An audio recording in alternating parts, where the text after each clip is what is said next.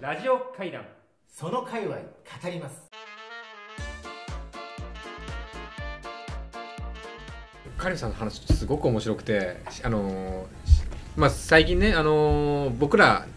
20年ぐらい前とかだと割となんかさ男だ女だみたいなこととかって言ってたけど最近こうねあんまりその男らしさとか女らしさとか語るの怒られるじゃないですか、ジェンダーそうでしょそううんジェンダー、そうねでも魚の世界にもジェンダーの問題はあってですね魚はねそういやちょっと聞いたことありますよなんかオスだったり途中で女になったりとかああそうそうそう深海は特にですよ深ね海もそうですし、うんその性転換は当たり前ですしねあとうんイクメンも当たり前ですね魚の世界かなり先を行ってます人間よりイクメンってどういうこイクメンお父さんが子育てするって結構魚の世界では多いんですよと卵でしょ魚って卵でもないことも実はあっていっぱい出てくるもんな卵じゃない時もあるんですかええ例えばタツノオトシゴねタツノオトシゴってお父さんがお腹に袋を持ってるんですようん育児能っていうあの、うんコアラの袋みたいなものをお父さんが持ってて、えーお母さんがその袋の中に卵を見つけるんですねあで赤ちゃんが帰るまでずーっとこうお父さんが妊娠するわけですね、うんお腹が大きくそういうことだよね、でそっからややこしいな、うんもうお父さんのお腹の袋からポーンと赤ちゃんがなんか飛び出し見てたことあるよ、ポンポンポンポン出てくるやつでしょ同じ姿のちっちゃいのがポンポンポンポン出てくるんですよ何十匹と、うんまあ、イクメンですね、うんへえ海っぱなしってことだよね海っぱ奥なし様はね、うへんえ だから海っぱなし立派なだけずっとどずそのっと考え深海の世界だとやっぱりこう自分でこ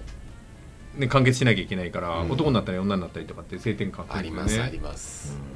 過酷だからね、うん暗いしね、うん広大な海の中で同じ種類の2匹が出会うこと自体がまず奇跡なわけですね、うんでその時になる「ほど君もオスか」みたいになるとがっかり感半端ないいね、 はい、地の果てであってね残せないじゃんってなるわけですよね、うんそれなんか今イメージイメージ絶望だよね絶望ですよやっと会えてせっかく男だっ出会ったたらのに引っ張たくんねなんかねなんだよお前みたいなそういう無人そういう SF 作品ありそうじゃん無人島でやっと人影見て行ったら、なんだお前男かよこれそれですそれですピチピチだと思ったのにっていうこのがっかり感、ね海がそうだよねもっととだもんねちそうそういう時にあじゃあ自分メスやりますみたいになれれば、うんょっと待っててっつってそう残せるわけですすっごいなでもそうしないとそうはい生きていけないんですよ、はあ生き生きていけないし、うん残せないっていううんそうなんですよねでも根本的に魚ってこれ何何万粒の卵を産んねでえそれのなんか1万分の1が生き残ってそれさらにそれがあってこうすごい確率でそうですもう100万分の1がやっとはい制御になるんだとかなんか鮭かなんかその話聞いたことあるけどやっぱ大体そうなのこうどんどん海水魚はほとんどそうですね、うん淡水魚は違うんですけど、うん海の魚例えばマンボウなんて子宝ナンバーワンって言われていてへーあの噂によると3億の卵を持ちうる体をしてるらしいですね実際へもう数千万の卵をいっぺんに産んでるっていうのは確認されていうるのんで、でもその中で制魚になれるのは本当12匹って言われてるええーみんな食べられちゃうんだ食べられちゃうんですよ、うんうんうんまずはまあ卵の時点でね食べられることもあるしせっかく生まれても赤ちゃんたちがどんどん食べられていくんですね、まあ、そこで食べられないようにするためにいろんな方法を使うそこがまあ幼魚の魅力なんですけどそうかマンボウだったらトゲトゲのなんかあのハリセンボンみたいな姿をしてます、じゃああれで山さんあのへー水族館でいるマンボウはエリートなんだよ、超エリートですでっかいやつ亀みたいなやつ、うん数千万分の1です、へえ数えたんだね誰かがね誰か数えたんですね、 3000万産んでて1匹2匹になっちゃうねってねそう魚ってそういう感じなんだな海は過酷なので、そこに対応するためにかなり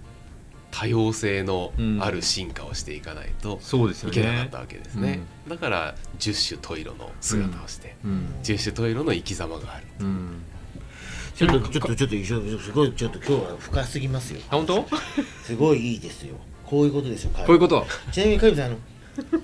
なんかこう23匹、はい23種俺はもうこいつはマジでやべえっていうああちょこれ言わせてくれて幼魚なんかこれ抜群なんだっていうのをちいょっといですねいいちょっ質と問今ですねお手元にね写真もいくつかでもこれは割とこうええ選抜軍団でしょ、そこのうこおれ写好真きな子たちを合わせてねここの写真でいうと、まあ、ラジオなんで写真って言われても困っちゃうんですけど、ええええ右上の上から2つ目になんかちょっと三三角いますでしょあこれそう三角の下それ下こいつこれエボシダイって言うんですけど帽子だエボシダイは僕はもう惚れ込んでますねへえ これあのー深海魚ですようんうん深海魚の赤ちゃんなんですけど、赤ちゃんの頃は浅瀬で暮らしてるんですねうんでこのエボシダイのエボシって何かっていうとカツオノエボシっていうクラゲがいるんですね、うんうんえー電気クラゲと呼ばれるもう刺されたらビリってきちゃはういはい猛毒のクラゲがいます、このクラゲにピタッて寄り添って生活してるんでエボシダイって呼ばれる、この人うんこの人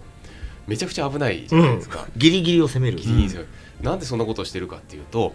まだ体が小さいので、うんポツンと浮かんでたら食べられちゃう、うん何かに身を寄せたいんだけどもそこで選んだのがカツオノエボシだったんですね彼らこの海でも最強の毒を持ったカツオノエボシにくっついてれば、うん大きい魚にも襲われないだろうと考えたあわあけですよいるよねそういう人ねね一番強いヤンキーにくっついてる、ええそそういんうだよ感っつじってのねうんそうーっつって先輩こう言ってますよってうんそういういたねそういう人ねね、それもでも自分も危ないわけですね、うんうん一歩間違えれば多少まあ刺されないように工夫はしてるらしいんですけどね、うん駅とかで、うんはいはいでも近づきすぎたら自分もビリってやられるわけですね、それはやられちゃうんだやられちゃう、うん実際ダイバーさんに聞い たら捕食されてるの見たことあるあああやっぱりやられるんだなとえー思ヤっンてキーに締められちゃうそうなんですよえー子分だと思ったら締められちゃったそうそう絶妙な距離感保ちつつ、うんその強いものにくっついていくっていうこれってやっぱり命がけで命を守る勇者だなとあ思そうってか命がけで古文やってるんですねめちゃくちゃかっこいいと思エボシダイエボシダイエボシダイ見た目も綺麗なんですよ青くてね、カツオノエボシが青いんでそれに似せてるらしいんですけうど、んうんで成長するともうクラゲを卒業して、うん深海に下ってって、うん今度はもう数百メートルの世界で、うんうんこう孤独な生き方をしていくわけ、へえそれもまたかっこいいなと思って一通りこうなんか古まあ、修羅場をねやっくぐって先輩の背中中というか後ろでやってきうてん大丈夫になったらで俺一匹狼にな狼るでっていう、昔思い出したりしながらうん先輩元気かなみたいに言ってんだよねそうなんですよこれはやばいこれはあの時やばかったねみたいなねねいいですねちょっと今写真見てますけどこれあーこの人だ次第ラジオ向きじゃないですかこの人ですか親分あそうですこれこねいつがあそれはあのまた別のクラゲですけどね、うんこういうののこのクラゲにつくクラゲ魚っていうのもいますちなみにカツオのエボシにはエボシダイがついてるんだけども、うんうん他のクラゲにはクラゲ魚っていうのがくっついていてそそれれもと同じ生き方生き方としてはき方そのやべえやつの横にいるそうです最強のヤンキーではないけれどあもーある程度やばいやつやばにいやくつっついてるっていうやつはあでこいつはじゃあ最強のヤンキーにそうなんですよこの生き方には惚れましたねビリビリしてるんだねなんかでも一つ一つの幼魚に人生があるじゃんそうやっそうそうて今説明を聞いてまあポスターを見るまあとまあ漁漁生っていうか生がね初めてみまあこれはあの今日い生き様があるよね帰って言います よ多分知ってんかみたいなエボシダイぜひね皆さんに知っていただきたいこれだって山さん今日これ一日このパンフでだいぶ語れるでしょ語れる嫁とかにうもん白飯2杯食えるだよねうんこれでこれ一個ずつね一個ずつ入れ知たらもってうる終わらなくなりますうんこいつは本当やべえやつなんだよっていう、その上のもすごいですよその三角のここオレンジのの三角のうん、これちょっと枯れ葉に見えますでしょ、うんこの子どうなのこれね枯れ葉に擬態する名人でしてねあそうなの、えそうー南洋ツバメウオっていう南の方に住んでるうんうん結構大きな魚なんですよ、うん銀色のスペード型の、うんあのーまあ立派な姿をした魚なんですけど赤ちゃんの頃は枯葉に擬態してるんですね、はいはい5センチぐらいちっちゃいので、うんでも銀色のまんまちっちゃかったら見つかって食べられちゃったんでしょうね、でこの子はオレンジ色になって、うんえーちょっとなんかあの枯葉特有の黒いシミみたいなものまで全部再現してるんですね、うんうんうんうん本当だこねの姿で海面に体を横にして浮かんでるんですよへえ泳ぐでもなくうんうんわわざとわざと危ないもんね、うんだって浮いてるのもね浮いてるののもかなりリスキーでリすスよキねーだけどだけど寝てますよもう彼ら自分の擬態に絶対の自信を持ってるんで何かに身を寄せたりもしないでポツンって浮かんでるんですよ海面にあー結構アーティストだね孤独ですねこれもうんでポツンと浮かんでるけれども本当にもう言われなきゃ気づかないぐらい枯れ葉なんで、うんもう下からの大きな魚にも狙われないし上からの海鳥にも気づかれないわけですね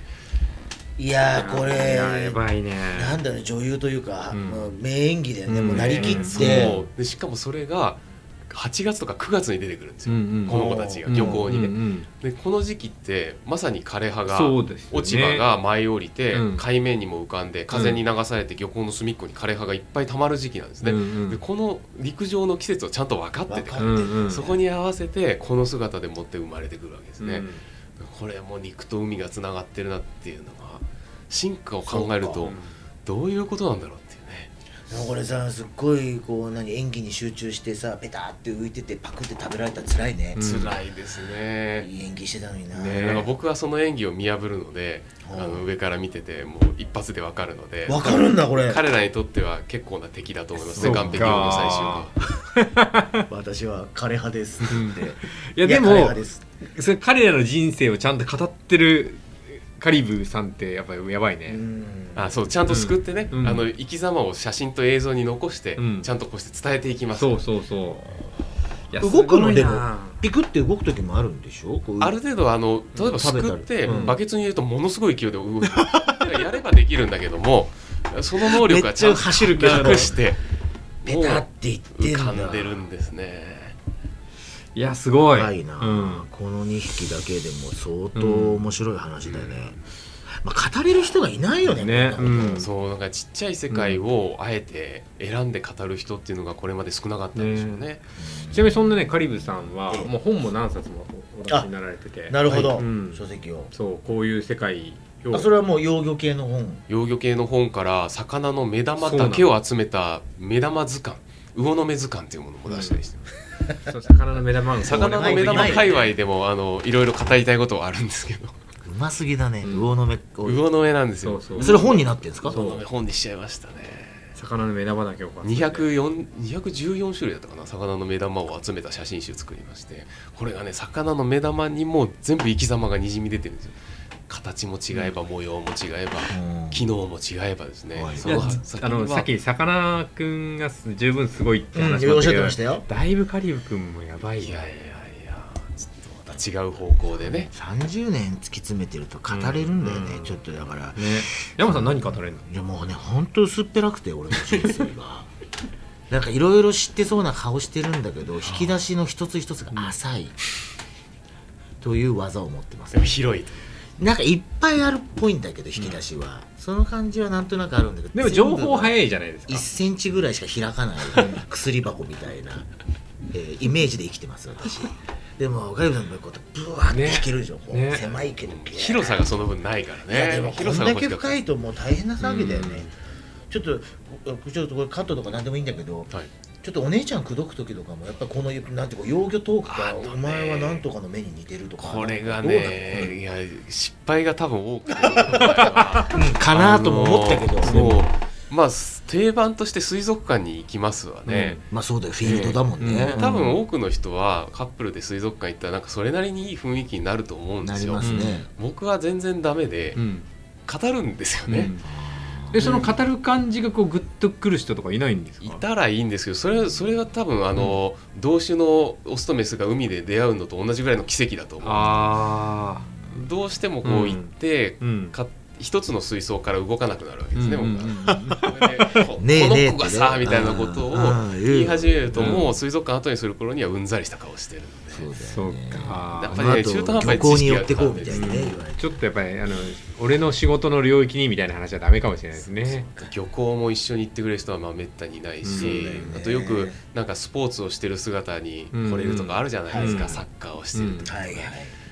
玉編み振り回してる姿に惚れてくれる人はまあいないうんいないいないこともないと思うないけどこともないとは信じてるんですけどねまあだからまあそうね本業だからまあいい,、ん、だろうねだから付き合うなら、その魚の話をしないんだろうね動物園行った方がいいかもし れないキリンだとかねう言っちゃんって、ねそしたら僕当たり前のことしか言えないうんでも逆にあれそのはサイだあの女性の方がめっちゃ動物のこと語ってああーそしたら僕は惚れるかもしれないですうんそのぐらいでいいんじゃないね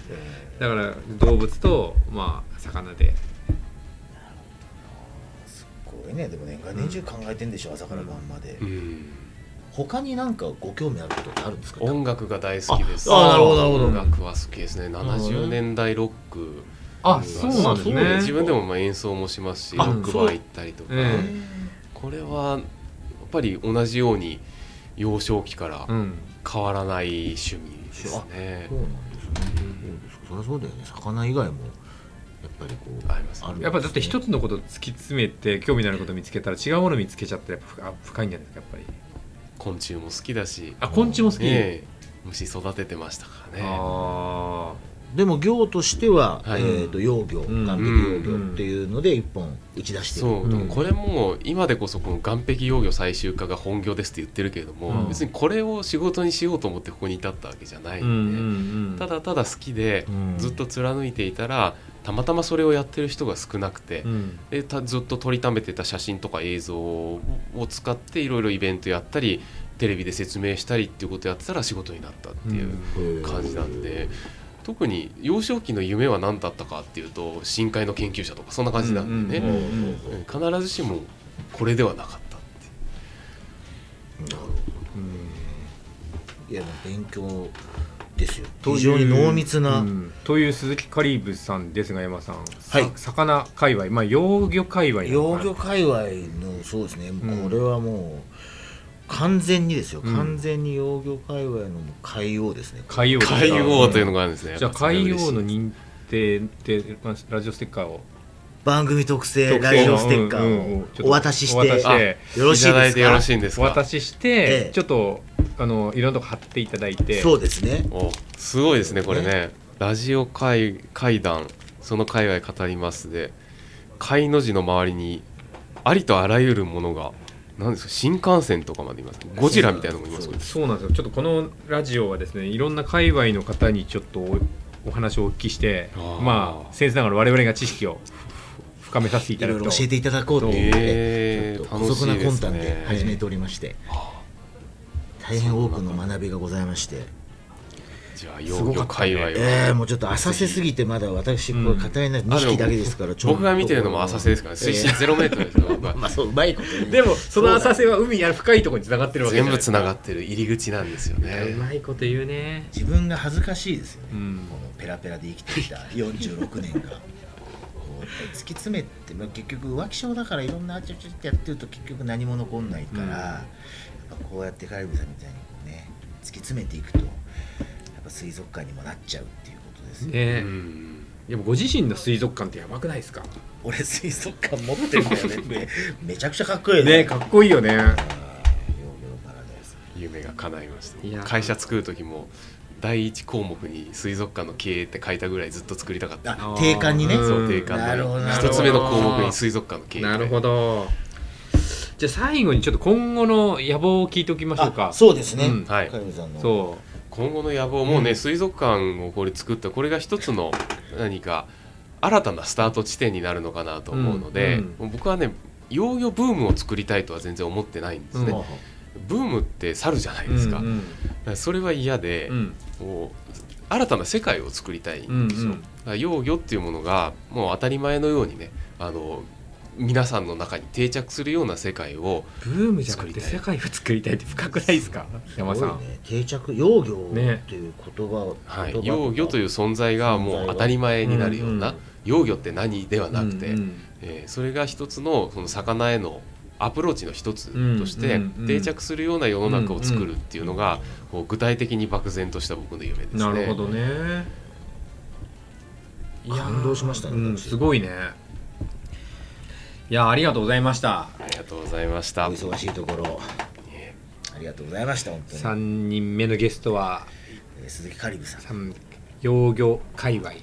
海洋ですねありがとうございます。介護参りました参りましたねどうもありがとうございましありがとうございたました参りまラジオ会談その界隈語ります